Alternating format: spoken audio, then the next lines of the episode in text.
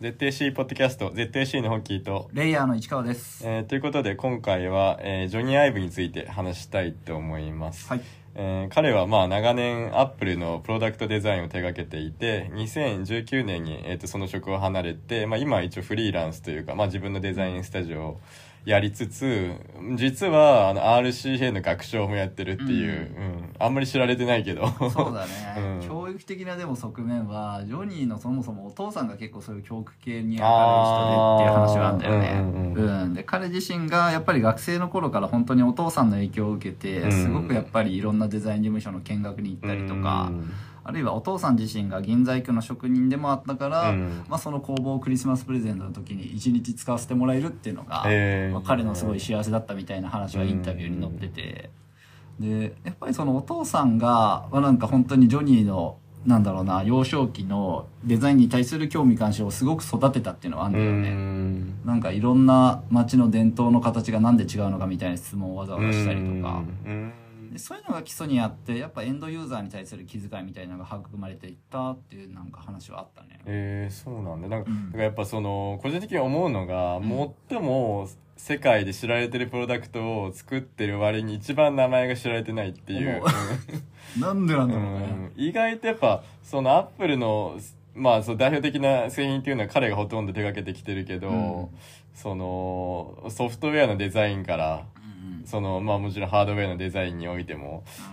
うん。なのに全然その意外と名前が認知されてないっていう。そうですね、なんか難しいのって多分やっぱりジョブスの存在が大きすぎて、うん。基本的にアップルの製品がデザインされた時の話って彼のコンセプトとか、ね。まあストーリーから語られちゃうところがすごくあるんだけど、やっぱアップルの今製品に使われているデザイン言語だったりとか、うん。そういうものを育んできた背景にはやっぱりジョニー・アイブの存在がすごく大きいし、うんうん、なんかその辺の話をするんだったらねあのロバート・ブルーナーっていうアップルのデザインスタジオを立ち上げたメインの一人の人がいるんだけど、なんかその人まで遡っても全然いいんじゃないかなとか思うんだよね、うん。うんだから興味ある人はなんかぜひその辺も調べてみてほしいんだけど、うんまあだからそのなんでアップルにおけるまあそのデザインのまあ得意性が生まれたかっていうと、うん。まあやっぱりその今のアメリカのまあ代表的なまあ GAFA うん、Google とか、まあ、Facebook とかもう巨大カンパニーたちは、まあ、その既存のサービスをいかになんだろう無視して新しい、まあサービスだったりはい。プロダクトを作るかっていうところに重点を置いてて、うん。でやっぱその企業理念みたいなものが、うん。まあやっぱ今のアップルの一番の原動力になってるっていうか、うん。うん。まあ、やっぱその80年代から90年代にかけて、まあ日本のね、まあ家電メーカーいっぱいあったけど、まあ今やもういろいろ買収されたり、まあ、まあソニーはまあね、うまいことやってるけど、うん。もはや家電メーカーとは言えない。まあそうですね、うん。まあ、ソニーがでも当時はものすごいやっぱ猛威を振るってた時代ではあったから。まあそうだね。だってあの三菱とかもなんかレコードプレイヤーとかいろいろ作ったりしてるからね、80年代まで遡ると。そう。めちゃくちゃてうんかその時代って家電製品が多い時代で,、うん。でありとあらゆるなんかデザインがされていたっていうか差別化のための、うん。そうだね。すごいだから過剰なデザインだった時代とも言えんだよね。うんそう、なんかそれに関してはやっぱりその、家具に関しても結構同じこと言えて、やっぱ80年代の日本ってすごいいろんな施設とかが、まあうん。建築ラッシュだったから、やっぱそこに合わせた、その重機とか、まあオリジナルで結構作ったりしてて、うん。だからやっぱりその、みんな差別化するためにどんどん、その、自分たちの個性を前面に追い出すようになってて、うん。やっぱね、そこが一つのやっぱ日本における得意点だったのかなって思うけど、うんなんかその、すべてが、その、合理的に、まあ割り切られる前の時代というか、ううんん。そうだねその、飛び抜けることをやっぱ良しとしてた時代。うん。うんで、やっぱそこで生まれてきたなんかその家電というかまあ電化製品のなんかプロダクトデザインっていうのはまあ結構印象的なものがあって、うんうんそうね。ただなんか洗練されてるっていうよりはやっぱり目立てるかとか独自性があるかっていうところの方がうん。なんか強かった時代でもあるから、うん。そういうので言うとだから使い心地とかその辺の意識よりもデザインの中でもビジュアルが割と先行しちゃった時代って感じかな。うん。まあそうだね。やっぱその時代におけるやっぱその機能性の追従みたいな部分は、まああんまりなかったんじゃないかなっていう、うん。まあ結構デザインファーストで、物事が動いてたっていうなかうんうん。なんかでもともすれば見方変えればすごい豊かな時代だよね。まあやっぱそれだけそのなんだろうちゃんと資源があってうん。うん。買えるまあ人たちが一定数いてっていう、うん。まあなんか社会全体がやっぱり 潤ってたのかなっていう、うん。うん。そうだよね。うん。まあ家電は多分その一方でやっぱり機能をどんどん上げていくっていう方もすごく多分重視はされていて、うん。まあそっちのだから印象でコンピューターとかやっぱうん。りそもそもオフィス製品だから、うん。まあ、当時まだパーソナルコンピューターっていう考え方もあんまなかったわけで,そうなるとやっぱりまあデスクに置いてあるものじゃない。うん。だからそれに、なんだろう、ビジュアルの華やかさってそんなに求められてないから、うん。言ったらやっぱり機能優先で、まあエンジニアリングの方が中身を決めて、で、うん。それに合ったまあ外箱作ってくださいぐらいの感じだったりするんだよね。うんだからそれとの分岐点をやっぱりすごく大きく作ったっていうのがアップルで。うん、うんそうだね、うん、まあなんかなんだろうその MD が登場したあたりから、うん。まあなんかその家電における小型化の波っていうのがうん。ううん。ん始まったのかなって思ってて、うん。うん。まあ、そこからやっぱそのポータブルプレイヤーっていうものが一般社会に普及し始めて、うん。うん。でまあその MD と CD と。はい。でまあそっからいきなりアップルはうん。MP3 からまあ参入していくっていう、うん。うん CD をまあ持ち歩く必要をもう全否定して、はいきなりもうデータを全部詰め込んで、うん。まあ、小さい端末で全部ねね。聞けるようにしたってやっぱそこの功績すごいでかいよね。うん、なんかやっぱり革新性がありすぎたぐらいに言ってもいいと思うし、うんまあなんかその背景って一応やっぱり東芝がその当時ハードウェアを作って小型の。で、うん。それに1000曲ぐらいが入ってでなんか1.8インチぐらいのサイズで、うん。容量も大きくてっていうのがあったからなんだよね、うん。でそれをなんか、まあ、たまたま見つけちゃったやつがいて、うん。でそういう、まあ、音楽プレイヤーを作ろうってなってる話の時に、うん。まあ、これがあれば全然違うものが作れるぞっていうのをジョブズに持っていってみたいな話が残ってるね、うんから時代のタイミングとしてね、うん。なんか本当に、本当にいいタイミングで入ってったんだよね。うんそうだね。参入するタイミングと、うん。まあ、その時代が徐々に移り変わっていくね。ううんそう。なんかでも、モバイル製品を作るっていうことに関しては、多分90年代からすごくいろんなものを設計していて、うん。で、やっぱりそれはアップルの方がデザインスタジオ内にまだ、なんかまあアップルっていう会社がすごい潤ってた時期に、うん。パラレルデザイン開発っていうプロジェクトを走らせて、まあうん。外部のデザイナーとかにも委託をしたりして、うん。まあなんか実際の公式のプロジェクトがなく非公式の発表しないものとして、まあ未来の世界の製品を作りましょうみたいなコンセプトで、まあだからあの今で言うところのコンセプトカーみたいな感じだよね。そうそうそう。車のね展示みたいな。ううん。ん、そう。でやっぱりその時のなんか新しいデザイン言語を考えるっていうのをやってたから、まあそれにジョニーとかも参加していてでうん。そこから引き抜かれる形になるんだけど、うんアップルとかやっぱりそういうまあなんだろうな先に投資することをすごく意識してたから、うん。まあ、モバイル製品に関してもやっぱある程度のなんだろうなうん蓄積はあったはあったっていう、うん。そうねだからその時描いてたものの中にやっぱりスピーカーとか、うん。まあそういうものもあったわけで、うん。でただやっぱりなんだろうなそういうものをでもゼロにする力も同時に持ってるから、ううん。んまあ iPod のなんだろうねその革新性っていうのは多分そこの両方がちゃんとあったからできたことって感じがする、うん。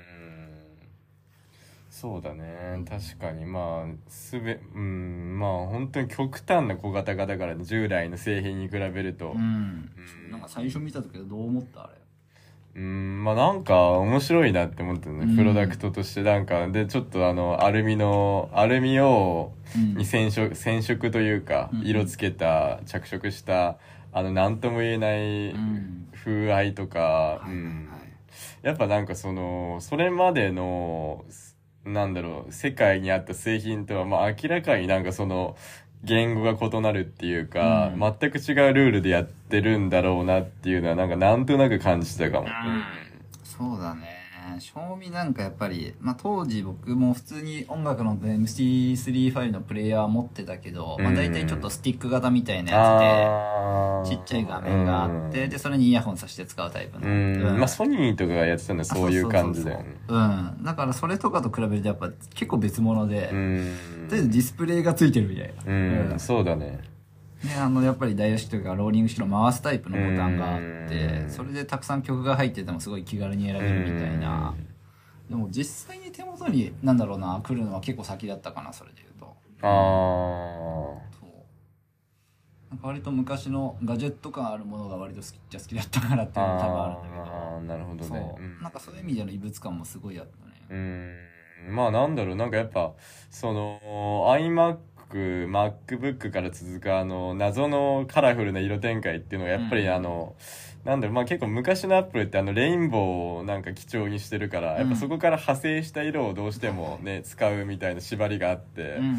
であれがなんかやっぱりそのうん割とそのバブルを経てうん。うんまだテレビ産業でどうにか食っていけるかみたいな日本の家電メーカーとはなんか真逆のアプローチっていうか、はいそうね、うん、もう完全に先細りする前のやっぱりそのまあ今の日本の、まあ、家電もそうだけどやっぱり黒とかシルバーとか、まあ、かなり無彩色に近い、うん。まあ、色がついても濃いネイビーとか濃い赤とかなんか何とも言えない。そうだね、まあ言ったらちょっとダサいっていうか、まああうん。とベージュとかグレーとか。あーそうだね。うん。なんかだからある程度その背景に溶き込むぐらいの色ってはあるんだけど、うんなんか微妙に扱いづらいみたいな。やっぱ、うん。そことの結構なんかまあ差別化っていうわけでもないけどやっぱ、うん。その全くこれらとは違うんだなっていうやっぱ印象はあったよね。うん、あったあった。結構だからその戦略って本当に今話した iMac の頃からずっとあるし、うん。まあ、それがやっぱり iPod でもそうだったしっていうのは言えうるよね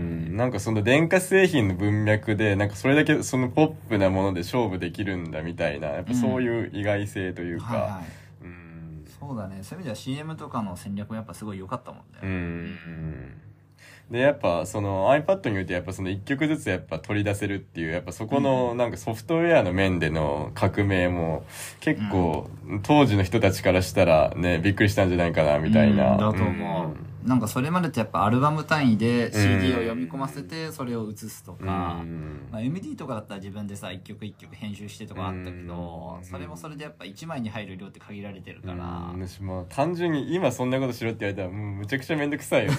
作業量が。うん。それはむしろなんかカセットテープがあった頃の名残みたいな感じでさあるわけで。そうだね。確かやっぱりうん。買う単位は CD のアルバムじゃんっていう、うん。そうだね。そうだね。そのまずそのまあ1000円2000円のアルバム買わないと、うん。その欲しい曲も手に入れられないっていう状況からまあ1曲150円とかだっけ？昔、うんうん。そんなんだったよね。バラ売りしてで、まあ、うん好きな曲だけ買って聴いてくださいっていうまあ。まあなかなかそういう意味では結構ね、うん、パッケージ生産する必要もないし、うまあすごい合理的なんだろうなっていうシステムとして。う。ん。なんか結局音楽から側の部分を全部奪っちゃったっていう言い方もできると思うけどうん。それだからフィジカルをもうそぎ落としうてん。すごいだからまあ利益も出るしそりゃっていうものになったよねってう。いう。んまあそれに、なんだろう、一曲単位で売れるっていうことで、なんか本来だったらアルバム単位で売れたものの中から、うん。どの曲がやっぱり聴かれてるんだとか露骨に数字として出るようになっちゃったから、だからやっぱりそれに合わせたマーケティングが出てきたり、うん。まあ例えば SNS 上でやっぱり冒頭のまあ印象がすごく強い曲ばっかりが聴かれるようになるとか、うん。そういう音楽業界のやっぱり流れの変化とかとも無関係ではないと思うし。うん。まあそうだね。だからその、まあ日本はまあ2010年ぐらいまでずっと CD が売り続けてたけど、うん。まあなんか他の国はもうその iPod が登場した途端にやっぱ CD って全然売れなくなってて、うん。うん。まあそういう感じで、まあそのアルバムごとにまあ買ってる人もいただろうけど、まあ自分の好きな曲だけ抽出してとか、そうだね。なんか基本がもうそっちになっちゃったっていう感じなんうだよね。ん、なんかもう完全にルールがその瞬間、うん。ね、音楽業界のルールが書き換えられたっていうか、そうそうそう。うん。でもそれってやっぱりユーザーがなんだろうその機会を持つことによって生活がどう変わるかとか、うん。まあ、そういう意識がすごく強かったがゆえのアップルの製品っていうのうん。はすごくやっぱ本流にのっとった考え方だと思うし、うん、そこをなんかやっぱり果敢に攻めていく姿勢っていうのが、うん。まあアップルっていう会社のすごいところだよね。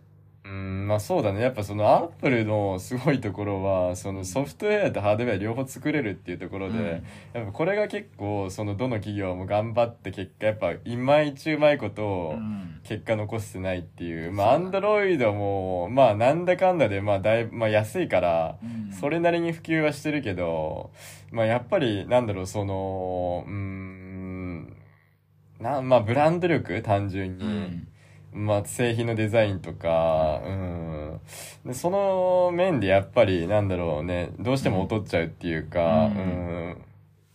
まあ、グー、Google のデバイス見てもなんか、うん、っていう感じはやっぱ未だにあるかな。そうだね。まあなんか、うん、うん、ちょっと前の世代のものとかを見るとなんかデザイン的に面白いなっていうのはあるんだけど、うんやっぱりその今の時代に近くなればなるほどもう完全にもう一緒に見えるっていうかやっぱ同一性が高すぎて、そ うん、なんか代替品みたいな見え方になっちゃうから、それは難しいなっていうのはやっぱ思って。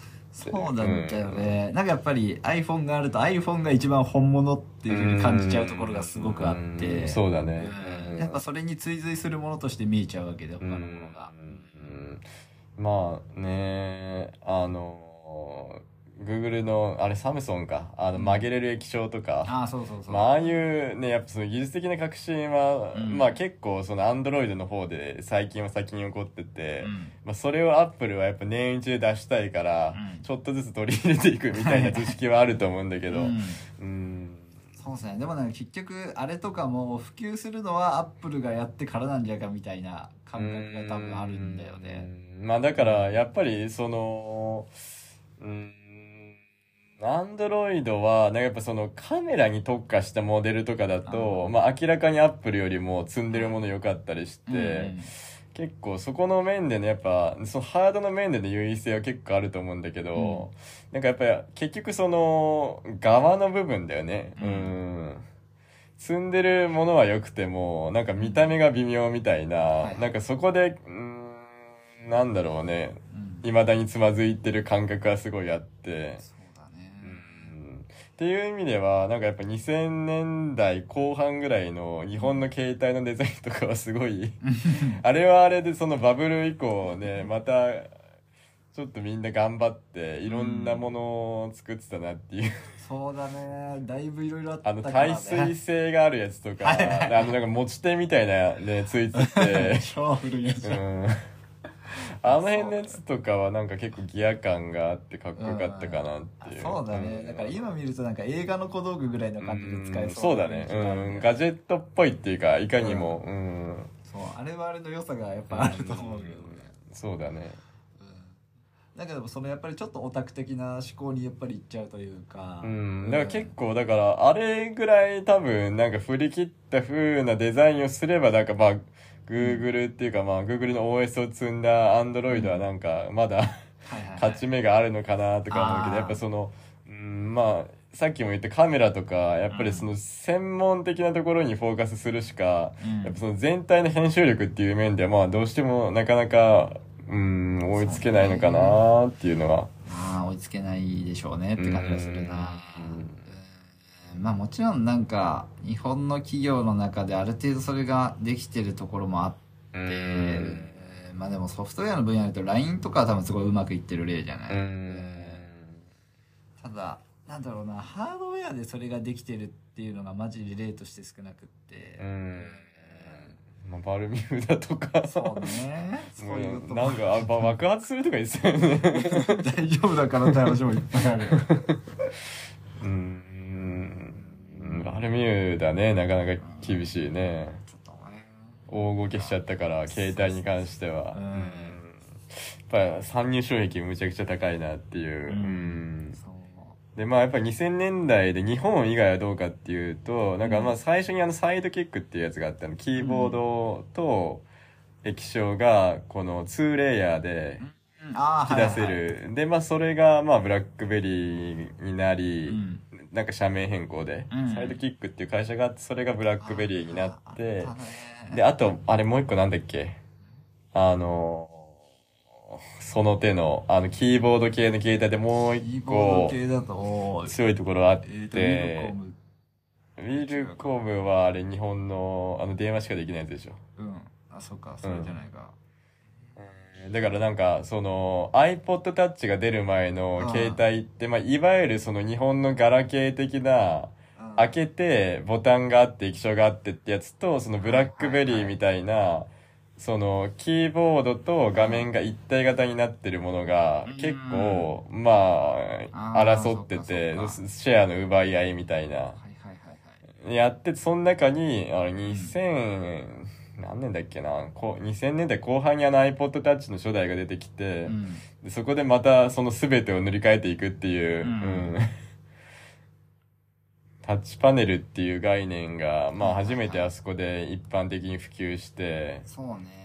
特にそのマルチタッチの技術ができるようになってからだね。そうだね。ん。で、その iOS のデザインもあのジョニー・アイブがもともと考案しててっていう、うん、だからやっぱ、その、内側と外側からね、攻めてくるっていう、やっぱ、その、なん、なんて言うんだろうね。やっぱりその OS の中身のデザインが、うんまあ、やっぱりあんまり洗練されてない気がするね、どうしても。うん。アンドロイドとか、まあその他の、そうねまあそれ、それまでのアンドロイドが、まあそのシェアを獲得する以前の、うんまあスマートフォンに積まれてた OS、まあ日本の企業独自の OS とかもまああると思うけど、やっぱ、うーん、側、まあ側もあんまり良くないし、内側も洗練されてないしってなると、やっぱり結構、うーん、うん。そうね。辛いかなっていうのは、辛いっすね。うん。なんか単純にやっぱりそれを持ってるだけで iPhone よりダサいっていう印象になってしまうというか、うん。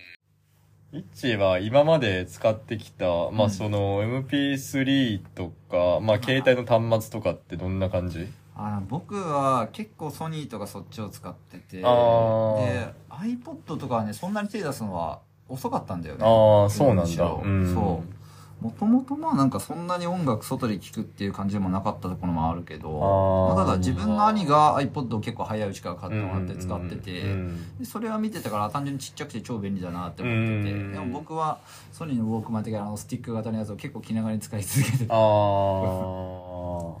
まあそっちの方がまあまあ容量入ってた頃もあったからっていうぐらいそうだね。なんかあのスティック状のやつ意外と容量何ギガか忘れたけど。そう途中から多分構結構増えてて、うん。まあ聞く分にはそんな問題ないぐらいにはなってたのよ、でなんか逆言うとあの iPod のサイズでもなんかちょっと逆に手間に感じるというかそっち持ってるあと。あ、なるほどね。っていうのがあったから、うん。うんただスマホに関してはやっぱ一番最初に iPhone 買ってもらって、うん。そこからずっと iPhone だうね、ん。ポッキーは？えー、僕もなんか昔は、なんかあのソニーのやつ使ってた記憶あって、うん。なんかあの USB ポートに直接させるみたいな。ああはいはいはい。あれがなんか便利だなと思って使ってたような記憶はある。あったあった。で、えーそっから、えっと iPhone に行ったかな、もう。うんうん。iPhone でいいや、みたいな。これに全部入れればいいあやっていう。そうそうそう。うん。てか途中からそうなんだよね。スマホにイヤホン挿して聞くようになっちゃったから。だからもう、あれいつだ ?2011 年とか、iPhone の初代、初代が、初代じゃないな、3、3GS ぐらいから使ってた気がするうんうな。ん。ああ、うん。でも俺もそんぐらいだと思う。2012年とか。ね。iPhone 最初のが出たの2007年とかだから、うん。一番最初のその辺だよね。うん。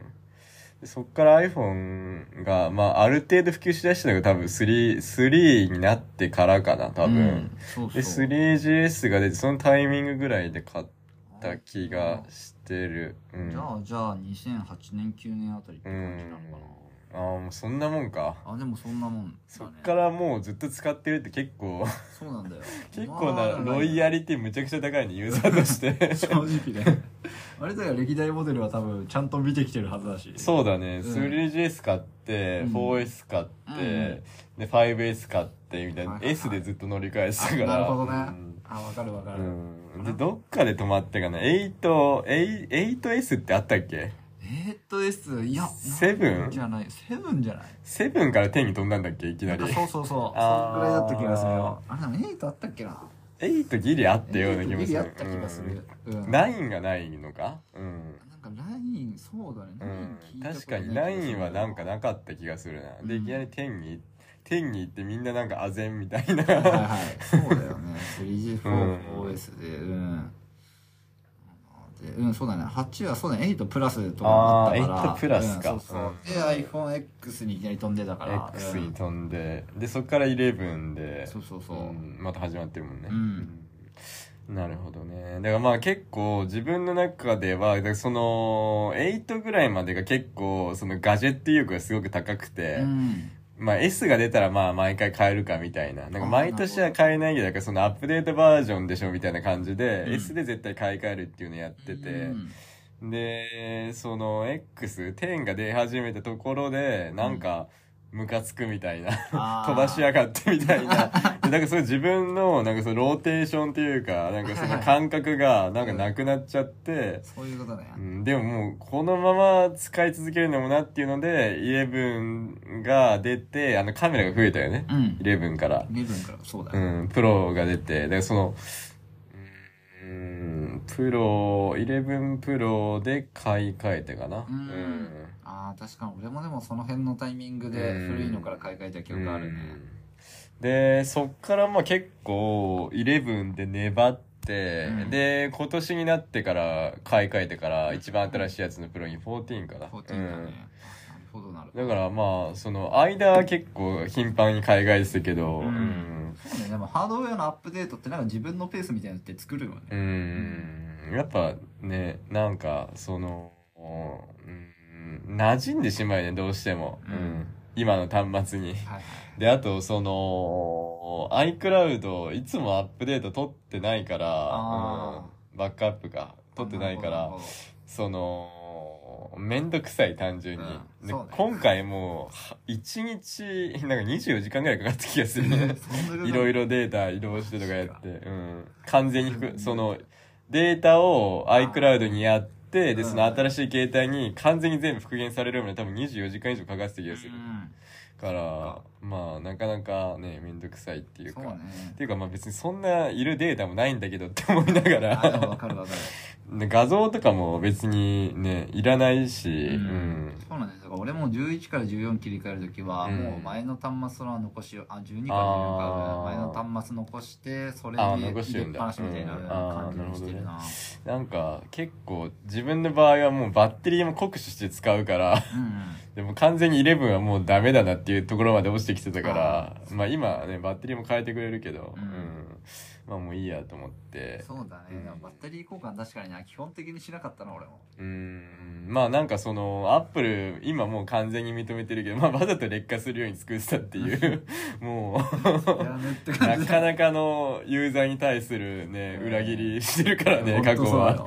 今だからその分だいぶ性能が大幅にアップデートされてるっていう、はいはいはい。寿命長いし、うんなんかでもいまだに結構ね落ちるのは落ちるし。ああ、うん。まあ落ちる時あるね、たまに。正直。いきなりシャットダウンみたいな。あそうそうそう、ん。なんか厄介だなって思うことあるよ、うん。なんか家で iMac10 年ぐらい前に買った iMac まだ使ってるんだけど、あれももうそろそろなんか寿命なのか、いきなりフリーズしたり、画面落ちたり。寿命だね。そう。あでもわかる俺も一回電源を俺のも結構多分あー78年を使ってて一回電源を押すと再起動までなんか時間がかかるから。あとなんか電源ボタン押しても消えない時ない？あーそれはないかな。ない。もう、もうやばいんだよね、寿命。だいぶやばいまあ10年ぐらい。でも基本的にあの、動画、動画っていうか、まあアニメ見、アニメと YouTube 見る用のなんかモニターみたいな感じだから、意外と全然まだ使えるっていう。うんうん。なんか別にその、デスクワークみたいなことパソコンってしないし、ああそっかそっか。まあ本当なんかたまになんかそのファイル作ったりとかする時あるけど、そういう作業が一切ないと、うん。基本的になんかテレビの代わりとしてのモニターがあるって感じだから、はいはいはいはい。うん。そうねちゃけ画像編集とかのレベルだとその時代の多分 iMac でもなんとかなるっちゃなるし。うん。そうだよ。だからその動画編集とかしないんだったら、そうそうそう、うん。別になんかそこまで今デスクトップ型のものとかにうん。性能っていらないっちゃいらないんだよね、いらないね。だからまあその処理能力も結局その Wi-Fi 依存みたいなところもあるし、うん。ね。うん。まああとそうか、ゲームか。ゲームしない、うん。ゲームしない人だったら別にもうね、うん、全マジでいらん然、と思う。うん、いらない。そう、んゲーミング PC が、まあ今これだけ普及してるから、うん。それを買っちゃうのが多分一番手っ取り早いんだけど、うん動画編集とかに関しても。うん。なんかね、もう優先順位がすごい落ちてきてるうん。かな。スマホでほとんど済んじゃうから。ん。でガジェットだからそのパソコンは愛知も今 iMac 使ってるんですけどその前に使ってたパソコンとかは、僕はその前は、えっ、とね、HP が出るかなんかの普通にノートパソコンをメインで使ってて、ん。なんか家に親父が結構パソコン好きな人だったから、ああそうなんだ。そうそうそう。結構なんか自分の個人用のがもう普通に与えられてたから、うん。それを使ってたね。なるほど、うん。ん。じゃあその特になんだろうデザインとかで選んだっていう感じではそうだね。なく、まああるものをうん使ってたみたいな。割とそういう意識が強いから、さすがにまだ自分で買える時代じゃなかったし、それに父親が結構なんだろう、その iMac まではいかないけど、うん。Mac 製品が割と好きな人でもあったから、ああそうなんだ。そう、だからうちにあの、普通に Apple マークのロゴがまだそれこそレインボーカラーの頃のやっぱ、あの、パワーブックかなんかがあったりとかした時代もあって、ううん。ん。だから比較的いいものが揃ってたんだよね。それをお下がりで使わせてもらうっていうああ感じ。なるほどね、うん。新しいやつ買ったら使っていいよみたいな。ああそうそう。あそっか、うん。僕はなんかねもう昔の記憶たどると、うん。まあなんか5歳ぐらいの時に多分パソコンあって、多分 Windows98 とかあを積んでたやつだと思うんだけど、まあ、いわゆるなんかそのちょっとなんていうの？あのうん。乳白色みたいな、うん。いわゆるパソあでも違うか。でそれがあってその後かそうだね。一番最初にあったそのいわゆるパソコンみたいなやつかも。あの絵文字昔の絵も、昔の絵文字のパソコンみたいな。ああ、いはいはいはいああはい。いうのがあった記憶があって。なるほどね。あの時のインターネットむちゃくちゃ遅くて、そうですね。うん。なんか一つのページ読み込むのに画像データ多いとなんか5分ぐらいかかってた気がする、うんなんか。待ちに待ってようやく見れるみたいな本当に細切りで上からちょっとずつ出てくるあの感じがまだあった頃でしょ。あって頃うん、うん。そっかそっか。俺多分最初に触れてるので多分95とかなんだよ。Windows の OS で言うと。あだから多分本当にも多分5、6歳ぐらいで多分触れてはいるんだけどやっぱ通信速度で言うと本当同じぐらいのー体感。ううんようやくちょっと小学生高学年ぐらいになるにつれてゲームができるようになってきたみたいな。あーなんか XP ぐらいかな多分ね。そんぐらいそんぐらい。うん。XP ぐらいのタイミングで家のパソコンが変わった記憶があるかも、うん。うんでその頃には結構学校とかにはもうパソコンが入ってたっちゃ入ってたから。学校はなんか普通にパソコンの部屋あったね小学校の時は、で中学校もあったし高校は結構、あのすごかったね。いっぱいパソコンの部屋あって、うんでもまあうん。まあ割と多分この年代だと結構もう完全に普及してる感じだよね多分、うんその設備がある程度。なんか家にパソコンがあるかないかはちょっと個人差あったけどってぐらいじゃない？そうだよね。なんかやっぱその w i f i があるかないかみたいな、うん。なんかそこの w i f i 格差みたいなのがあってね確かに、うん。多分ネット回線ちゃんと引いてる家っていうのが、多分団地とかだとまだ厳しかったのかなとかはあると思うから、まあ、だから普通に家で別に仕事を持ち込んでしないとかってまあ別にいらないもんね正直。あそうね、ん。今みたいになるとやっぱ全然環境が違うから、うん。パソコンで何かを見るっていう YouTube とかを見るとかじゃないからねまだそうだね。まだフラッシュとかの時代だよね。あまああったとして。だから、掲示板とか見る人とかうんはなんかそういうのをネタ的に見たりとかがあったかなぐらいの感じ。うん。確かに。うん、うんそうだね。その頃とか結構昔の2チャンネルのログとか読んでたもん。あそうそうそう。そんな感じそんな感じ、俺も。うん。なんかスレとかで面白いのを知って、うんみたいなのとか。でなんかいろいろ細かい情報をなんか調べていくと、まあ2チャンネルかあの魔法のアイランドに行き着くみたいななんか個人が作ってよくわかんないサイトみたいな自主制作みたいな。あそうだね。すっごい今今見るとまあむちゃくちゃしょぼいというか、うん。はい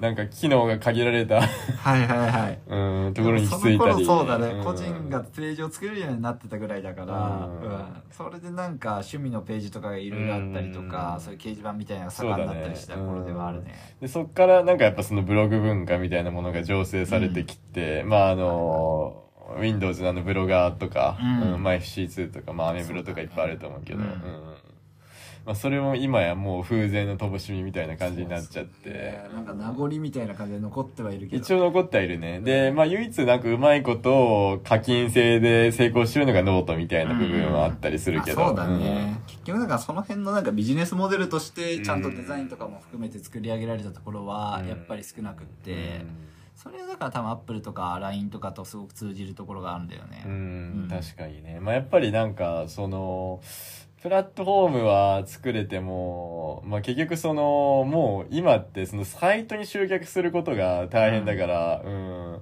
場所だけ用意しても、うん。そこに来てくれるもうお客さんがいないっていうか、そうね。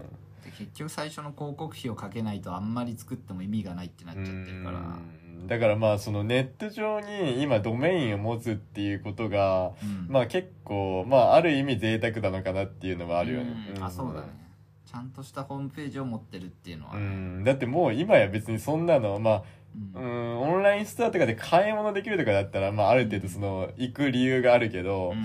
その、企業理念とかさ、なんか会社紹介みたいななんかその、たまに、うん。えーっと、なんだろう、まあギャラリーとか、うん。まあ別に業種はあんま関係ないんだけど、まあうん。物販全般において、その物を作ったりとか、まあ何かしらその仕入れてきて売ったりしてるのに、うん。オンラインストアがないサイトってあるじゃん。ああああるね。れは一体何のために存在してるんだろうみたいな。そうね。うん。そういうのは本当にもうもう本当にね、いらないっていうか、だからまあそういう、まあ似たところで言うと、あの芸能事務所のサイトとかはまあ結構、まああった方がいいんだろうけど、なんか、はい。そうね、うん。どっちかっていうともう今 SNS でタグつけてその人の名前そうそう検索しちゃった方がそう。ってなるもんね。うん。で、ああいうのもなんかもう必要なのかなとか結構ね、うん。思ったりするけどね。そうね。その辺のあり方もやっぱだいぶもう変わってきちゃったところで、うん。そう、なんか2、3年ぐらい前に、あの、ヤフーブログっていうのもあったんだけど、うん。あれもサービス終了してて、うん今本当生き残ってるのがアメブロとうん。ライブドアと FC2 ぐらい、はい大手で言うと多分、構結構昔乱立してたものがって感じなんだよなあそこは。うんそうだね。やっぱそのブログサービスっていうの結構いろいろあってからねいろんなところが参入してまあ Google もやってたし Google のやつまだあんのかな、どうなんだろうね。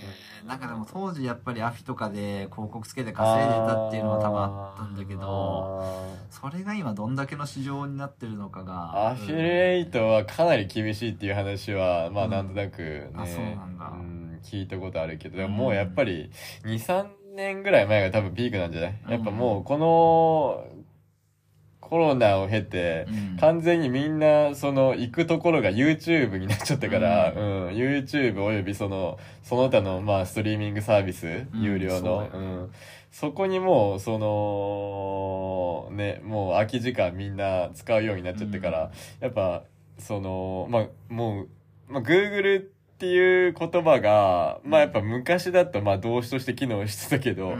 もはやもうそれさえもやっぱしないっていうか、うん。なるほどね。そうっすね。うん。基本的にそうなんだよな。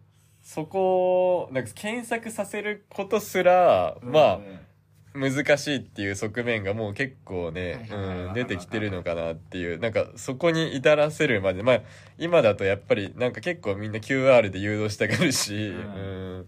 ワンタップで基本的になんかアクションができないとってなってるねただなんかそのなんだろう個人的にはもうこのアップルのまたソフトウェアの話に戻ると iOS で Google がそのオフィシャルの OS として採用されたっていうまあ何年か前だけど選べるようになったっていうことがまあ結構革命的だったかなって思っててなんかそれまでのあのアップルってかたくなにもうサファリ以外の OS はもう受け付けませんっていうスタンスだったから 一気にねなんか軟化態度が軟化したっていうかうんそうだうねん。それ結構ねなんか自分の中でまあうん割と革命的な出来事だったりするんだけどそのうんやっぱ 3G 時代から 使ってる身からするとやっぱもうサファリ嫌いだからまああの iMac も全部 Chrome 入れてんで iPhone も常に Chrome で戦ってきたから。まあ間 Firefox とかも使ってたけど。ああいや懐かしいな。ちょっとなんか今日は、まあ、ジョニー・アイブについて話すって言ったけどなんかその昔のインターネットのハードとソフト両方の側面からなんか話すみたいな感じに、なってきちゃった。なってきちゃったね。で iPod、まあ、話戻すと、うん。iPod シャッフルどう思った？ああそれねでもうー良さげだなとは思った記憶はあるよ。うんなん。かこれまで以上にやっぱりなんだろうなそのカジュアルな印象がすごくう強くんて。あとまあとにかく安かったよねあれ。そうそうそう。1万円ぐらいだったよね確か。うん。なんならなんだろうな本当にだから値だったら買ってもらえるレベうルのなんかん。そうだね。なんかあそこで結構そのまあ小学生中学生とかに一気にうん。ね普及した感じするよね。当時の。あそうだね。だから小中学生が持ち出したのその辺からって感じするね。そうだね。やっぱあの普通の iPad だって2万ぐらいしてたもんね。確かあの時そう。あの時。3うん。万とか23万？だから全然やっぱり気軽にはいけなくって、うん。まあ、親もそんなん子供を持たせるの嫌だろうし。うん。まあ確かに泣くなんかちょうど泣く泣くしやすい大きさっていうか。ん。わかうん。る。あのサイズ感。うん。ねそう結構だからやっぱり当時の中で今から考えるとさまあそれでもでかいってなるんだろうけど、うん。当時あのサイズって本当にポロってなくせるサイズで。そうだね。ほんとポロってなくせる。うん。覚えてるな。道端に落ちてる時あったんだよたまに。うんでもなんかあのクリップで止まれるっていうのは結構面白かったよねデザインとして。うん。でちょうどだからランニングする時とか、うん。やっぱりスポーツしながらみたいな打ち出し方をすごくされていた印象が残ってて、でやっぱりそこに対してクリップっていうのがうん。めちゃくちゃなんか分かりやすいじゃん、うん。ですね。うん。機能として、うん。まあ、それだからジョニー・アイブがさハンドルをつけることにすごいこだわってたみたいな話と近いかなって思うんだけど、うん。なんかあのクリップがあることでなんかどうやってそれを扱ったらいいかがすごい分かりやすくなって、確かに。でそれのシチュエーションに対しても、やっぱりそのデザインからあなんかあ走ってる時もそれがあるからうん。動かなくて取りにくそうだなみたいな、あとなんかあのナイキと協業してなんかあのシューズのデータとなんか同期してみたいなのあったよねあの時。ね。うん、あれもなんかあの一時のうん。テクノロジーで終わっちゃったけど、そうね。うん、なんかあの、アップル製品対応してるスニーカーみたいなのがなんか、2010年、2008年から10年ぐらいかな、あのあたりに結構出てた気がする。うんそうね細かいタイミング忘れちゃったけど、なんかだからランニングブームみたいのとかもそうそうそうそう。で、やっぱそのタイミングであのナイキ版の逆走ローンチしたりしてるから、なんか、そっか。うん、あの、アップルウォッチがまだ出る前の、うん。なんかその iPhone ともう一品プラスのガジェットをなんか模索してた、あアップルのなかんかね、うん。そうだね。その頃だからまだなんだろうな。ソフトウェアでアプリを増やすっていうのともちょっと違った感覚でそれをやってたのか。うん。そうだね。ううん。ん。だからまあ結構今のアップルの製品ラインナップ見ると、うん。まあ意外とあのホームポットが生き残ってたりとか、あうんあそっかそっか。ホームポット使ったことある？いやないわ僕は結構何年か使ってるんだけど、うん。あれ結構良くへて、え。あのスピーカーがあの全指向性だから、あまあ割となんかい一個置いても結構いい音出るっていうか、まあアップル製品のなんかそのスピーカーってあんまなんだろう、その別に悪くないかあら、ううん、んホームポットまあ割と便利かな。うん。うん。結構なんかその家に帰ったタイミングで、あのそのヘッドホンとかで聞いてる音をそのままあれでスイッチングしたりとか、うん、そこは結構やっぱスムーズにできるから、アップル製品同士だと。うん。うん。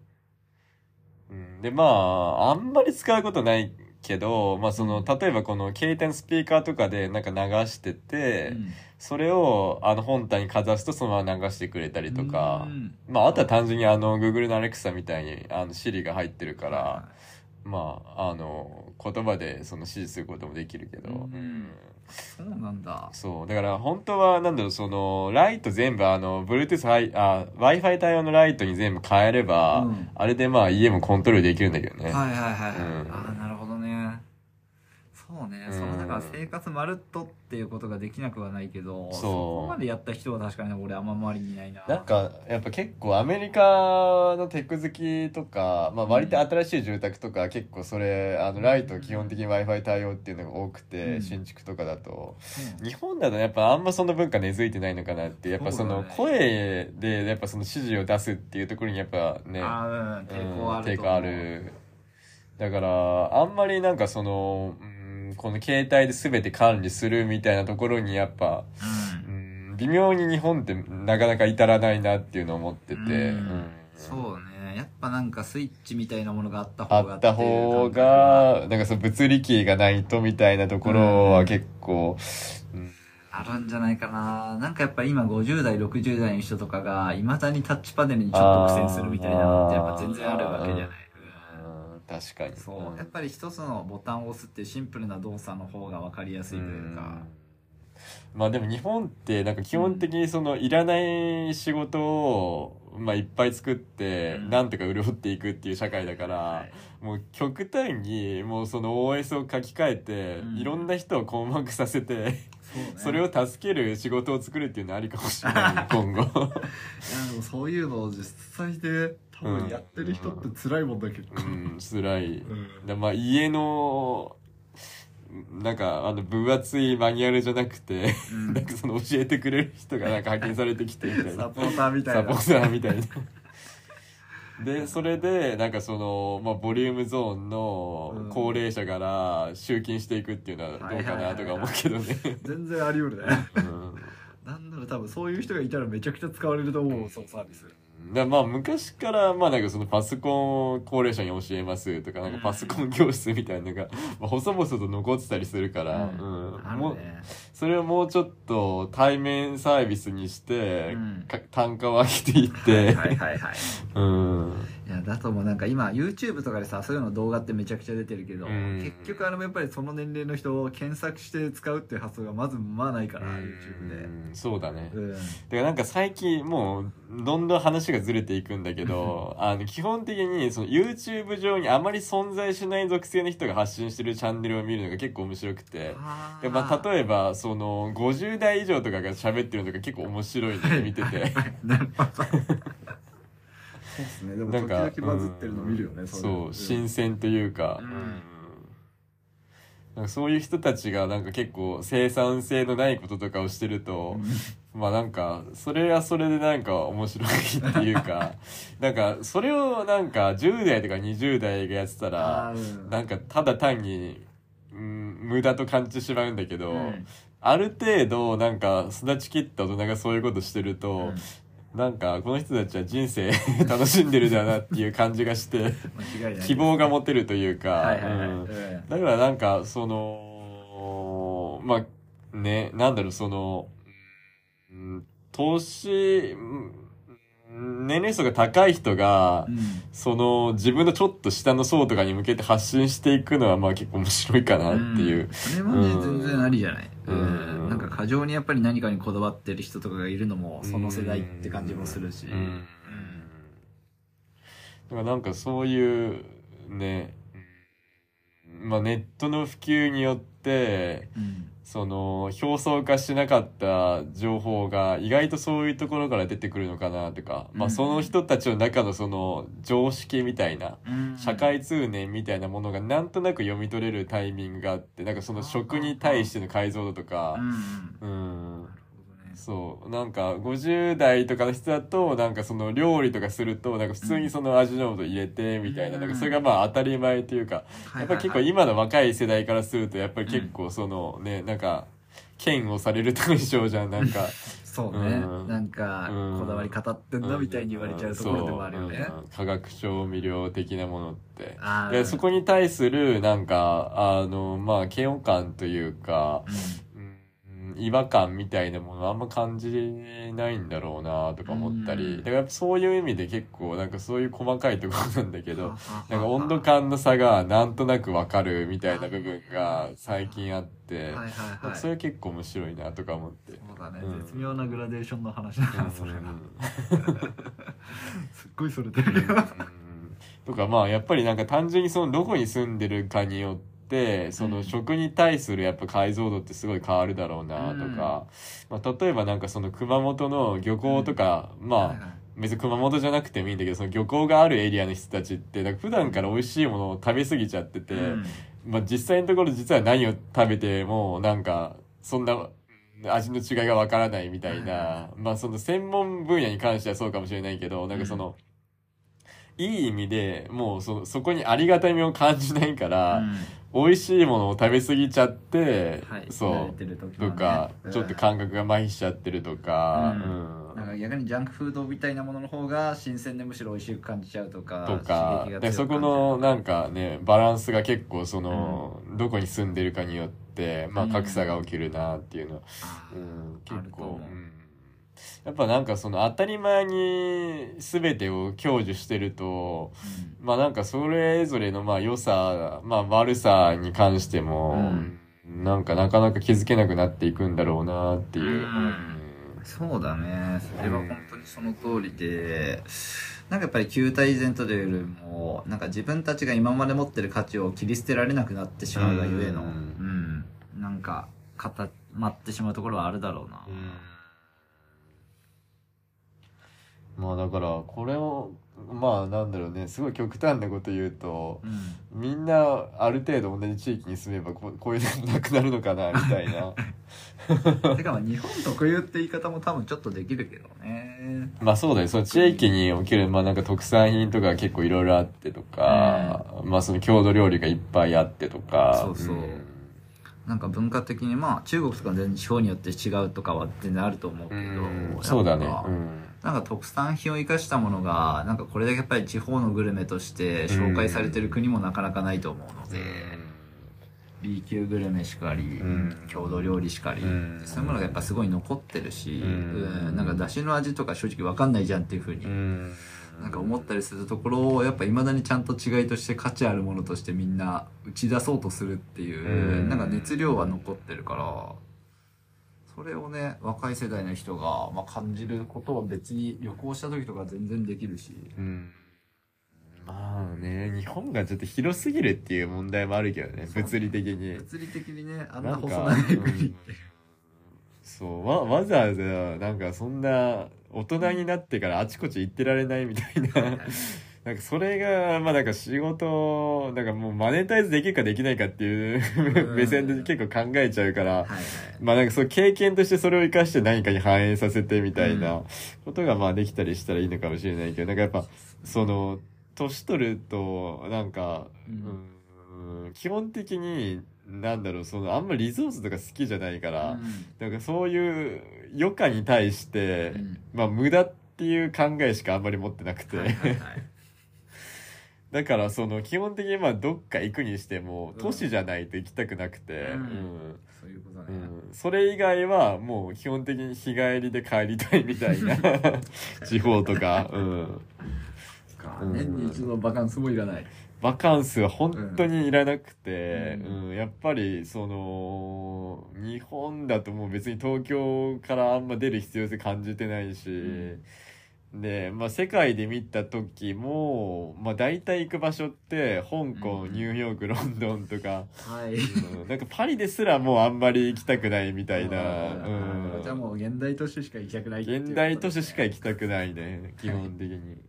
そうなるとねもうどこに行っても同じ体験ができるのが売りの現代都市ですから、そういう意味ではドバイとか行ったことないけど向いてるのかなとか思うけどね。ドバイシンガポール。まあシンガポールもでも意外とあれ広いからね。うん。まあその、まあ、国と国の単位として見ると狭いけどシンガポールの国土23区と同じぐらいの大きさあるから、うん。まあ意外と広い。そうね。だから場所によっては全然あるんじゃうない、ん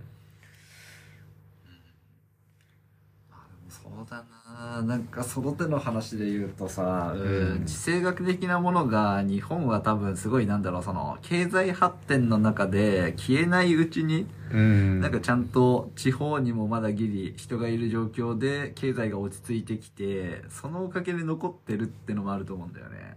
ああまあうん。でももういらない産業は倒れてもらっても構わないかなとか 思うこともあるけどね。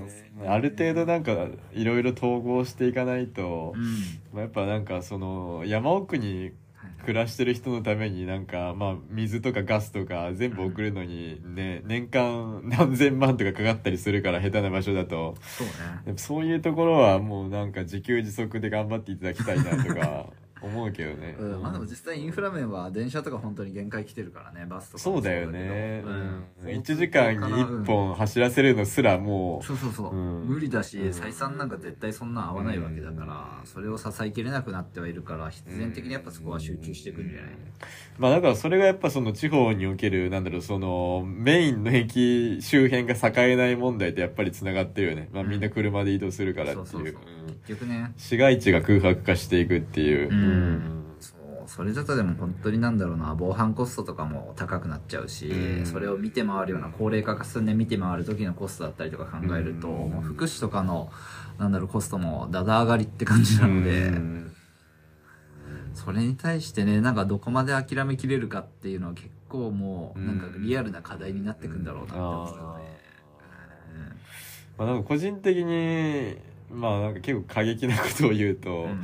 あのカプセルホテルと仮想場を、うん。あのオールインワンにするとすごいあーのメリットがあるかなとかる思ってて。でかつあの安楽死の認可が下りれば カプセルホテルで死んで、はいはい。そのままなんかのカプセルパッて押したら、うん。その仮想場に送られていってるみたいな ジェットコースターみたいな感じで。ほどうん。それね、その3つの機能を同時にこなせたら、すごいなんかスペースの有効活用もできるし、結構ありなんじゃないかなとか思ったけど。そうね、まあ、ターミナルケアの施設としてデザインするんだったらありなんじゃない、うん。なんかそこに行くと日常の暮らしは割といいものができるみたいなのとセットであればうん。成り立つ可能性あるんじゃないかなって気がする。けど、うん。うん、なんかでも実際葬儀の問題ってすごいやっぱりあると思ってて、うんなんか人が死んだ時にさもう今派手な式をやる人も少ないから、うん。やっぱ病院から葬儀場に直行ってその保管所に置いて、そこから葬式っていう風になるとさ、ってなるとそこのやっぱそのトランスポーテーションがもったいないから、カプセルホテルの 地下とかで地下が仮想場とかになってたら、そうね。うん。物理的コストは超下がるよね。うん。あとなんかその都市部だとその仮想場を建てるにも、まあなんか割とあなんだろうそのうーん認可が下りそうな感じがしててやっぱ結うん。構地方とかだとその水が汚染されるとかで嫌がるから、うん。まあ大都市だとまあそこのねアプローブ取るのは取る回数が増えて大変かもしれないけど、うん。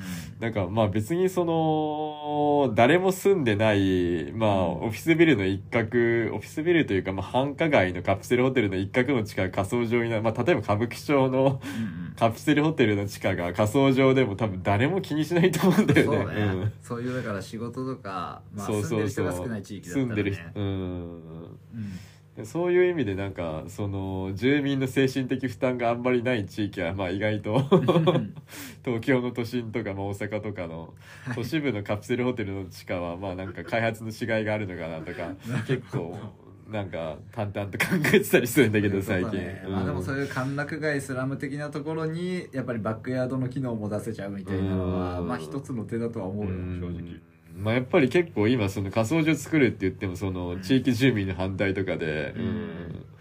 まあ、特にやっぱその周辺農業してるとかひ人がいるとやっぱそう風評被害とかではいはいはい。水がどうのこうのみたいな感じで言われてとか、うん。うん。そういう問題があったりするから、うんまあ、いっそのこと都市部に仮想所を持ってくるっていうのはうん。結構合理的なんじゃないかなとかそ思って、うね。人はなるべくいっぱい死ぬところに持ってきちゃうってういうのが。そうそうそう。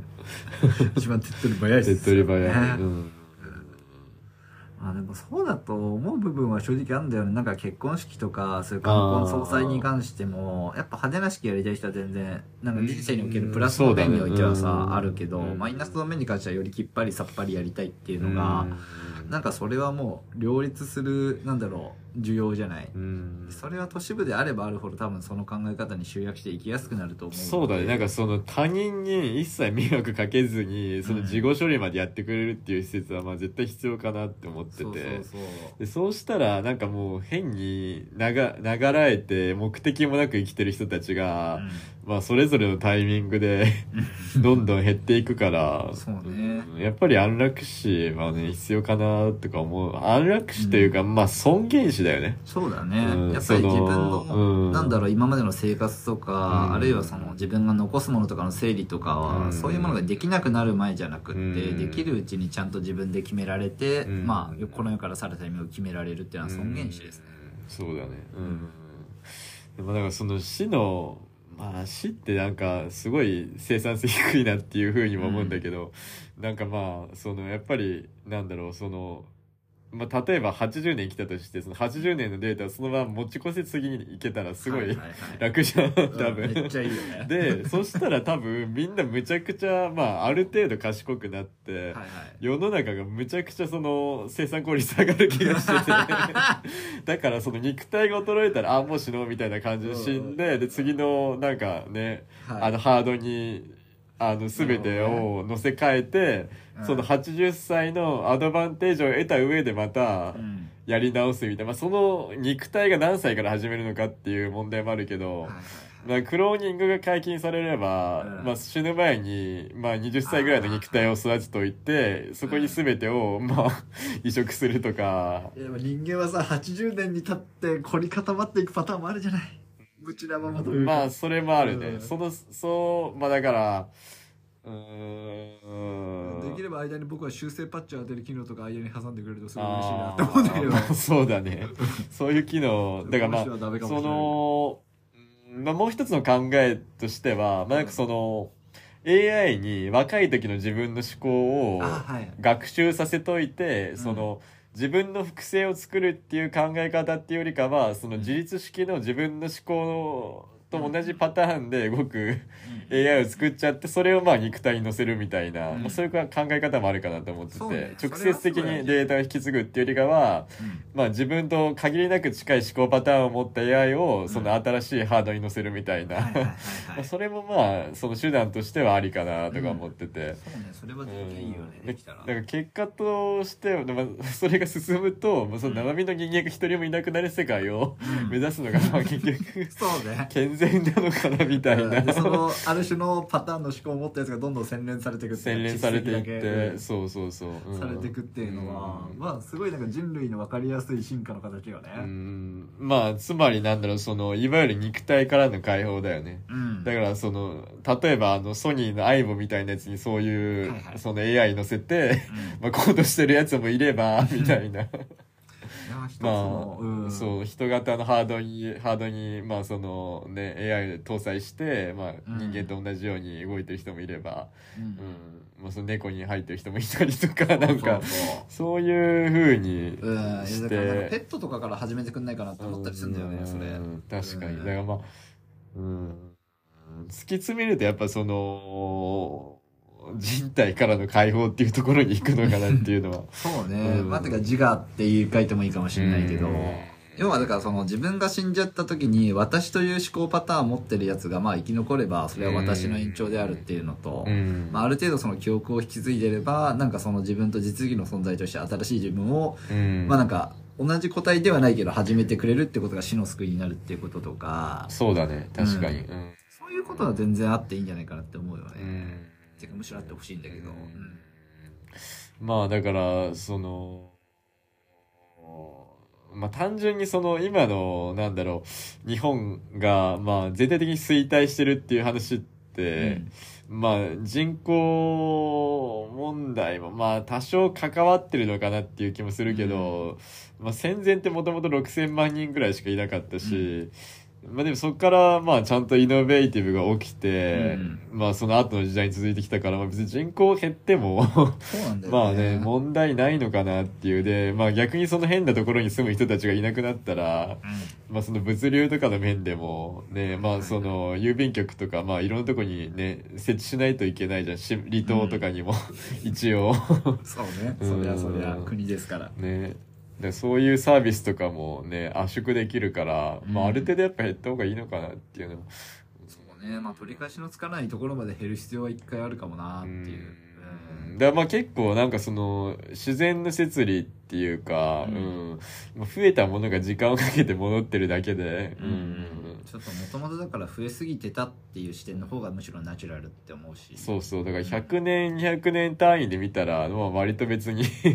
ううん。んそうなんかここ20年ぐらいが異常事態だったっていう考え方の方がううんん正しいっちゃ正しい気もする。そうだね。やっぱなんかその人間ってなんだろうその裕福になればなるほどうん。他人にお金を使うよりもうん。自分にお金を使いたくなるから、うん。うんその世帯が増えることによって自分の幸福度が下がるのであれば それを避けたいって思うのは多分、うん。富を得れば得るほど、うん。なんか自明の理というか、はい。うん。そうですね。だからやっぱそれが結構その今のね発展しきった国が共通で抱えてる問題かなっていうのはすごい思うけど、うんまあなんだろう。なかなか話がだいぶ転がってきたけど。ね、ん。まあ国がね1000万ぐらいバーって配れば、はいはいはい。一回リセットできるのかなとか思うけどね。まあ若干そういうのは必要だったりするんじゃないかなって気がするよね。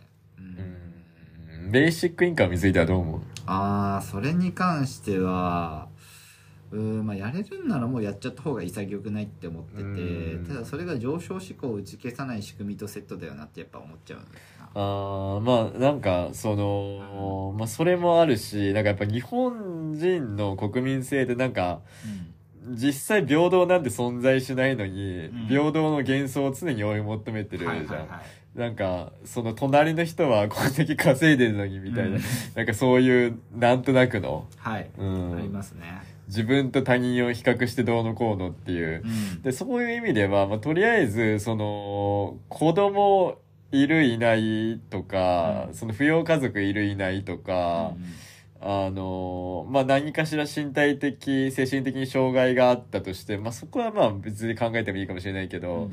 なんかまあなんだろうそのいわゆるその、まあ、生活保護とかうん。そういうお金ってまあ平等に配られてないから、うんうん。まあ、それだったらもうその配ってる分を平らにして、うん。まあ、全員にはやっぱ渡した方が、まあ、ある程度なんか健全化するかなって思ってて。まあそうね。まだ10万ぐらい一そう人いう1ヶ月。はいはいはい。すればまあ最低限の生活は多分うん、まあうん。できると思うし、まあそれこそその手の議論がある時のやる気がない人は地方に行けばいいみたいな、生活コストを下げる方に考えればいいとかも全然可能性としてはあるんだけど、まああとはだからその自分で住む地域をうん、自分で選びたい人には税金をかけるとか、ああなるほどね、国から指定されたところに住む住めば、そのある程度税金安くなるとか、なんかそういう施策も必要かなとか思ってて、うん。そうね。難しいところだけどね、うん。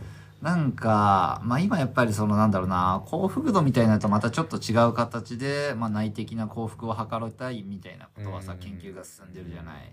そういう研究が物差しの一つとしてなればいいかなとは思うけどうね。んただなんかそれを数値化した先に得れるものがあるのかなとかはなんかそのデータで測られてあなた幸福じゃないみたいな なんかそういうのはまあなかなあかそのなんだろうそのガイダンスにん今の人たちは素直に従ってくれるかなみたいなところはあるよね。あるね。うんそれに関してはもう逆に俺が決めてんだみたいなところとか、まあ、なんか相対的なものだけどでも主体的なものとしてそれを作るっていう多分研究だから。だからなんかそのどこまでやっぱ個々の自由を認めるかっていうところに行くような気もしてて。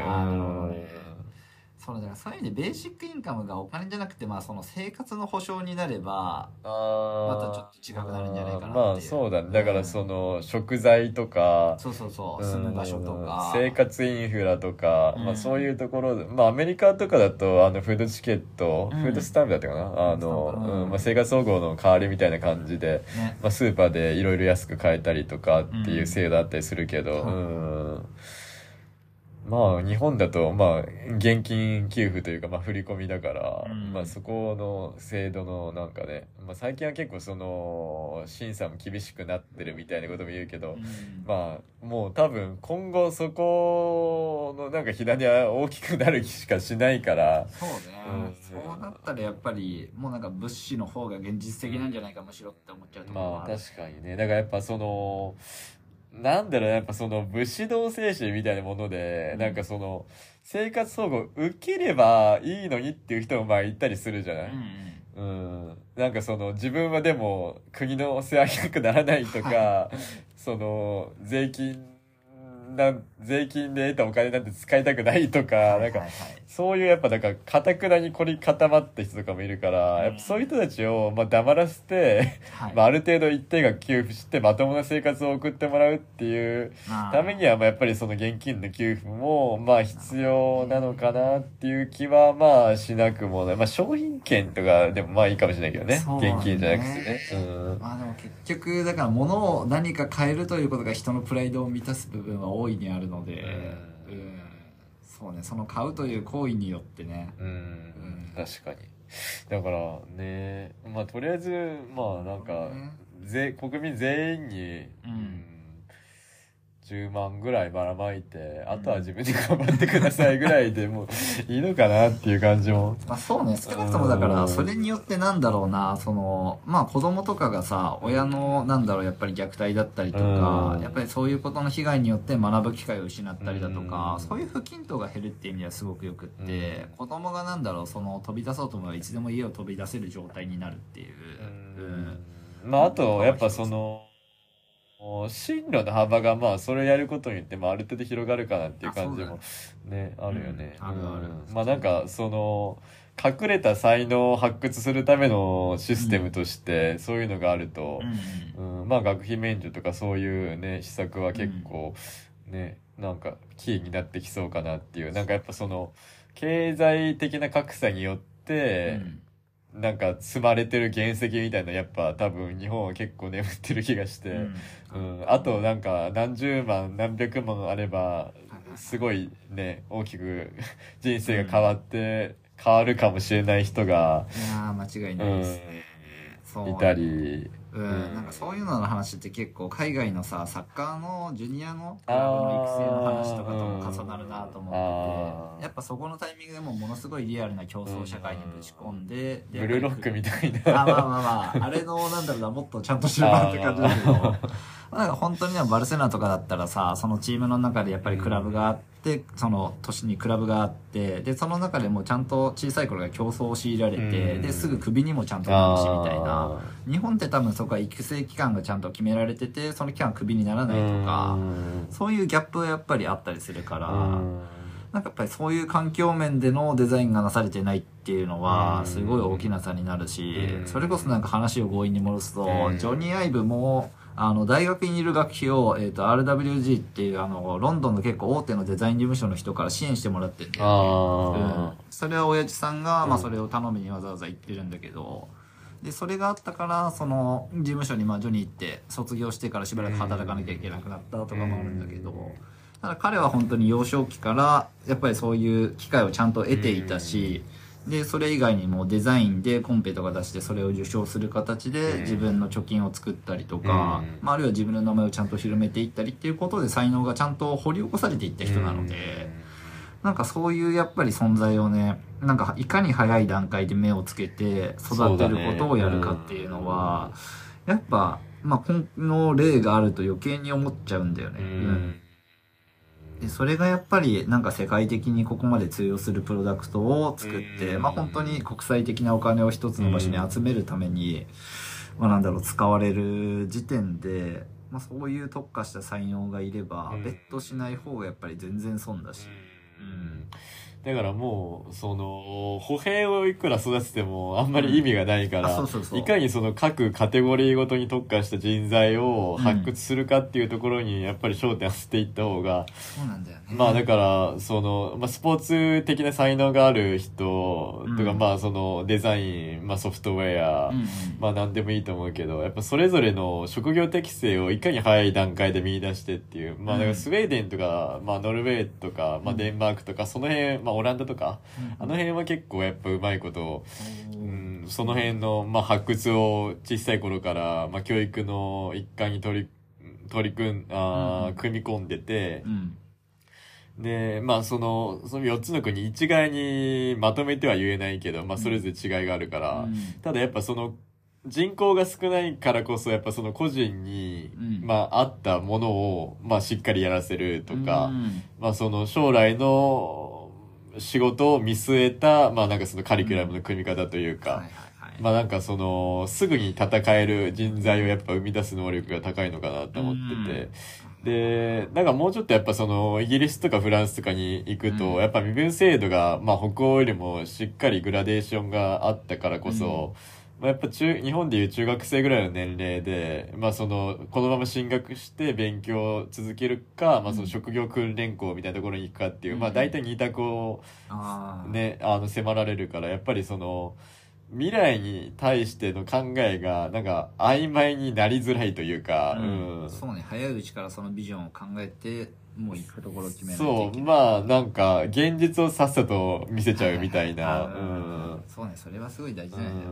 うん。で、まあ、それはなんか別にその、身分どうこうじゃなく、まあその、学費とかをまあ国が持つっていうんであれば、うんまあそれぞれのね、思考に合ったものを選べる状況に整えてね。ほしいなとは思うかな。うん、だと思うわ。やっぱそこに何かお金をベットする以上はリターンがなきゃいけないし、うんそれが公共にちゃんと行く形にしなきゃいけないしっていうね。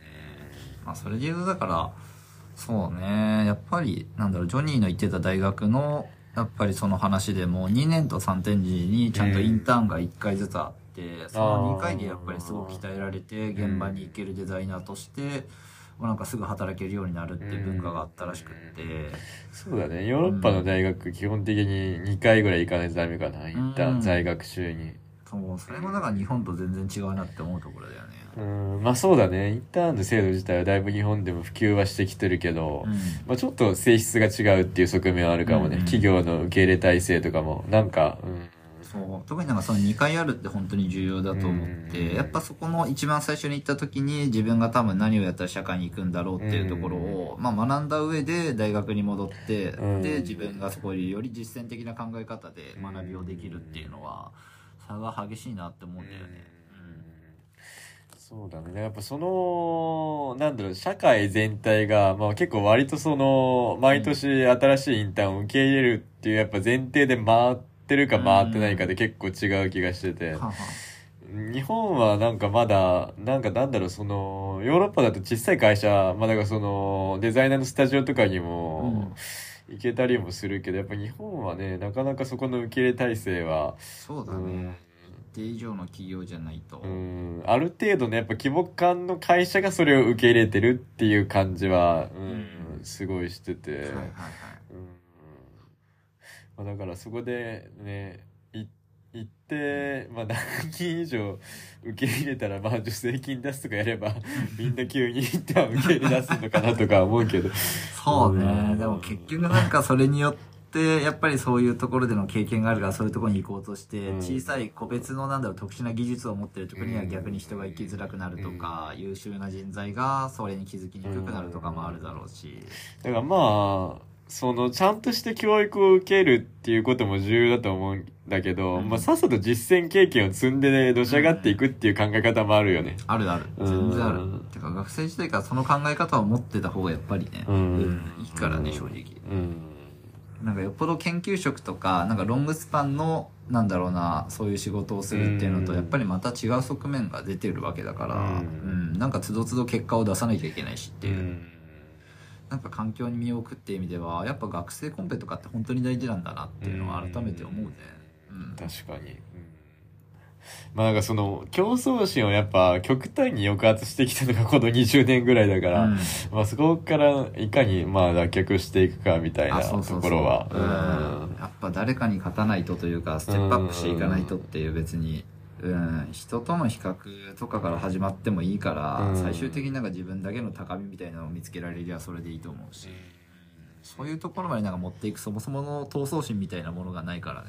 そうだね。まあだからそういう意味ではやっぱりその勝てる分野をまあ見つけてそこで戦うっていうのが一番手っ取り早いのかなっていう。勝利体験がまずねうん。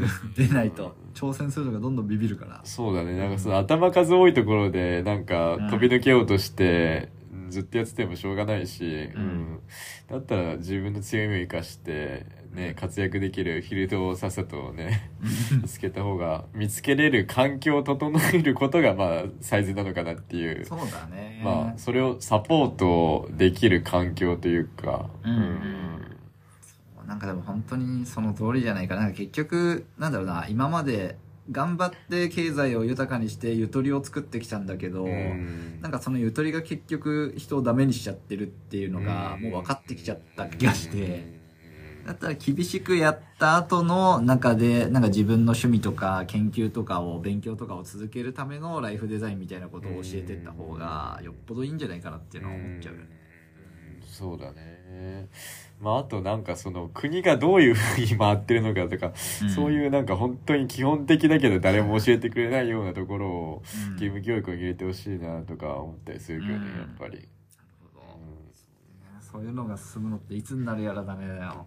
まあでもあと20年ぐらいまあでも今も結構義務教育変わってるっていう話は聞くけどね、うん。まあやっぱ生徒の人数が減ったことによってうん。やりやすくなってるっていう側面は、うんまあだからもう本当 YouTube まああのビデオでもう全部授業して配ってるけど そのちゃんと技量がある人がもう全部録画しといてうんそれに合わせて学んでいくっていうまあはいはいはい。ある程度それで対応できるとは思うんだよね人手不足みたいなところは。それはね、超そうだと思う。でなんかまあ結果残せない人は脱落しますよみたいな感じで言わせていけば。そうね。ていうか、うん教育の部分と、なんか勉強の部分を結構ある程度分けちゃうみたいなのってね、まあそろそろ考え方としてあっていいんじゃないかなって思うよね。だからまあその平均平均値が高い人間を生み出してもしょうがないから、うんまあ別に義務教育もそんなにいるかって言われたら 古文とか うんみたいな、はいはいはいはい。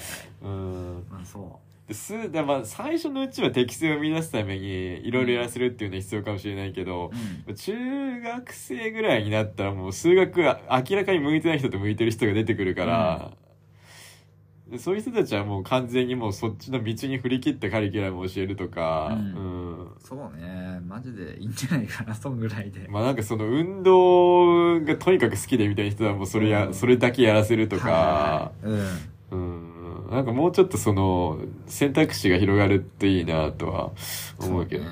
そうねそう、なんか特化型を作るのに弱いっていうのは明確な弱点だから、うんうん。そこの選択肢がある学校がもうちょい増えるとねっていうのは思うよ。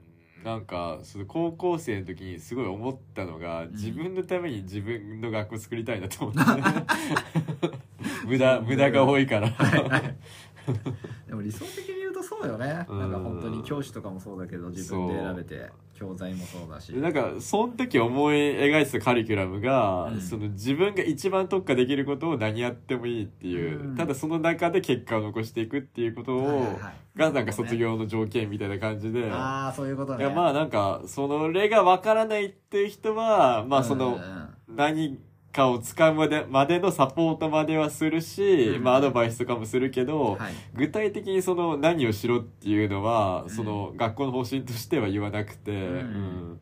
ああ、いいんじゃないか。そのあくまで実践に任せるみたいな、まあ、だからその、単純に進学とかを目的にしてる人とかはまあ全然向かないと思うけど、まあ、ただ別に何かをやってても文句は言わないから。うん。そういうことうね。ん。いやでも必要なんじゃない？なんかだかうん。らそれでなんだろうなマネタイズだったりとかそう。まあ、そういう運営の部分だったりとうん。か、まあ、組織づくりの部分の話をむしろ教えてもらえるようになるっていうのは超実践的じゃない、ただ単にもうそのフリータイムを3年間、うん、上げるっていう。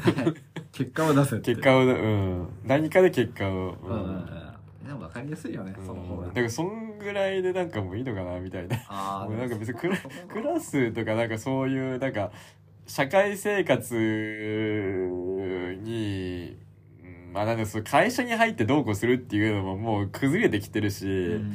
その社会行動をなんか学ぶ場所でもない気がしてて、高校まで行くと、まあ、うん別にそれ義務教育でやればいいから、そうね。なんかてか高校まで行ってなんかやるんだったらもはや何か得意分野をステップアップさせていくっていうことの方法論をちゃんと身につけないとダメだと思うねうん、知識を増やすとかなんか順繰りになんだろうな新しい知識を入れていくっていうよりも今やってることのレベルを上げていく作そう業っていう。だね。だからその即席の暗記とか全然いらなくて。あそうそうそう、うん。うん、ひたすら覚える単語とか文法が増えましたじゃなくて。一番その興味があって、うんまあ適性があるその個々人が持ってる個性をどこまで最大限伸ばせるかみたいな、うんうんねところにまあね、うん、フォーカスするのはなんか悪くないかなとかすごい思ってたんだよね10代の時に早いな。は こいつら全然分かってないなとか思っていはいはい。でもそうね。結局実績の部分ってね、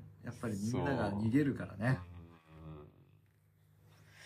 うんだいぶ脱線して長々と喋っちゃったけど、ね今回はいいのかなと思います。うんまあ、こんぐらいで。まあゆるゆるい感じではい。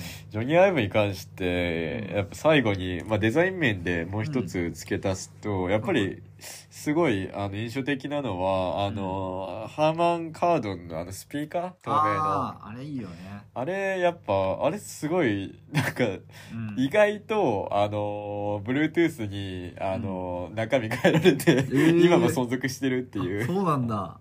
そう、今でも売ってるんだよね、実は。これめちゃくちゃいいよ。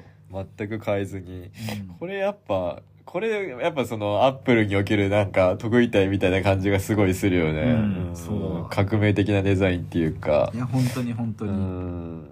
やっぱね、このなんだろう、スケルトンの良さと、うんやっぱりラインの輪郭の丸さの良さだったりとかっていうのと、ちょっとやっぱり生物的にも見えるそうだね。うんちょっと有機的だよね。なんかこの丸みが。だからやっぱその2010年代2011年ぐらいまでのアップルって結構この丸みをその製品の特徴としうんてうん。ね、使ってたからまあ最初の頃の iPhone も基本的に丸いしうん。手にフィットするような形にしててうん。でもそれ結構キーになってるよね全体のプロダクトとやっぱその一群として見た時に。そうビジュアルからやっぱ触りたくなるっていううん触覚想起させたりとか、まあ、有機的なニュアンスがあることで親しみやすさが出るっていうのは絶対考えてて、かつなんかその金属的な、まあ、素材の使い方とのやっぱギャップみたいなところが、うん。まあやっぱ結構アップル製品考えられてるなって。あ本当に本当に。だからなんだろう昔のニュートンメッセージパッドとかあの辺を今の色に置き換えたら見え方って多うん分すごいやっぱ通じるものが出てきたりとかすると思うのでそういう実験はなんか改めてねやってみたいなって思うんだよね確かに、うんあとなんかこの番外編でこのライカのデザインもちょっとやったりとかね実は、ね。まあ、これはなんかそのアップルが明らかに競合しないから認めたんだろうなっていう感じがするんだけど、そうでもこれもやっぱりデザイン言語がしっかりしてるというかうんらしさは出てるのうん。でかつなんかあのライカらしさもまあうん。崩さずうまいところうまい落としどころだなって思ったり、でまあなんか個人的にあのジョニー・アイブがアップルを去った一番の理由は、うん。まあ、ティム・クックとの不仲みたいなところもあるとは思うんだけどまあ、一番はこのアップル本社作ったからもういいやって思っちゃったんじゃないかなっていう。もうこの立体でこの実空間ってこれだけの自分がデザインした対策を、うん。やっちゃったら、もうこの達成感で、もうアップルでやれることもうないんじゃないって思っちゃった気がするんだよね。うんうん。そう思もうここまでなんか壮大な建物を 作っちゃったら、なんかもう、またちっちゃいのに行くのなんかバカらしく感じそうな気がしてて。でしょう。で自分の好きななんだろう深澤直人の椅子とかも中にいっぱい入れてみたいな。うん。そうそうそれが。好きなデザイン言語の集約みたいなところがあるそう。だからこっちの方がやっぱ楽しいんだろうなみたいなのはやっぱこのアップルの本社の出来上がった写真を見てすごい思ったね当時、うん。うん。これこれ作ったらもうだってなんかね、うん。ちまちまもうこのミリ単位のこととかやりたくないんじゃない？みたいな。そうね。そういうのやり尽くした人だからね。うん。うん結構この iPhone とか、まあ、昔の iPods とかもそうだけど、あーまあそれこそ MacBook のあのキーボードとかもまあ10種類ぐらいやっぱサンプル作らせて、うん。その微妙に本当にグラデーションで違いがあるものの中から選んだりしてるっていう話もあったりするから、うん。うんそうね模型の量が異常って聞くねそうそうそう。でそれがやっぱこのなんかね巨大建築になったりするとりうん。まあある程度もうその自分でそのなんだろう肉眼でその見れる面積って限られるから。うん。このでかいものやっちゃうとやっぱ小さいものに戻れないっていうのはありそうだなって思ってて、このデザイン業をやる上で。はいはいはい。確かにね。なんか結局ね人に与えるなんかまあ影響の大きさとか印象の大きさとかも含めてってういう。のん。だからその小さいものから大きいものに多分こうやっていくことは簡単なんだろうけど、大きいものから小さいものに行くのってまあ、まあ建築から服はあったりするけど、うん。うん。まあでも基本的にあんまりなんかここまでやっちゃうと、より大きいものを求めていくのかなとか思ったりする。うん。そうね。んやっぱなんか一回作って、うん。それの劣化版は作りたくみたいな気も気持ちってなんか働くと思ってて、はいはいはい。うん、やっぱこの対策作ったらやっぱ、うん。まあその周りからのその眼差しもそうかもしれないけど、うん。やっぱそれを超えるものを作らないといけないっていうやっぱその無言な圧力みたいなものってあるからやっぱうん。こんだけでかいもの作っちゃうとこれが、これ以上って何よって感じで。ペンタゴゴン再建とか 建て替えとかン。やばいじゃん。ここまで行くと国家プロジェクトだもん。ういんペンタゴンとかねやでも一企業がやることではもうないからな、すでに。まあこれがあの大ごけしたネットリックスのちょっとあのラクーンシティとかに被る部分も若干あるよねやっぱこのこの手のやっぱデザイン文脈はうんこのガラス。とこのねシルバーの使い方そう、ようこれ作りきったうなって思う。ガラスとか恐ろしいよ、本当にサイズと。ねえこれしかも曲げてるからね微妙に。これねアメリカ国内でねこんなにガラスせ綺麗に生産できる会社あるのかどうななんだろうね。外注してても全然おかしくないだうろうし。んだってこれなんかちょっと合わないとかですごい大変なことになりそうだもんねもう全然狂いとか許されない世う界すごいなうん。ということではい。今回はアップル製品のデザインを軸に 全然関係ないところまで、うん、行ったり来たりしたけど、うんはいまあ楽しんでいただければ。うん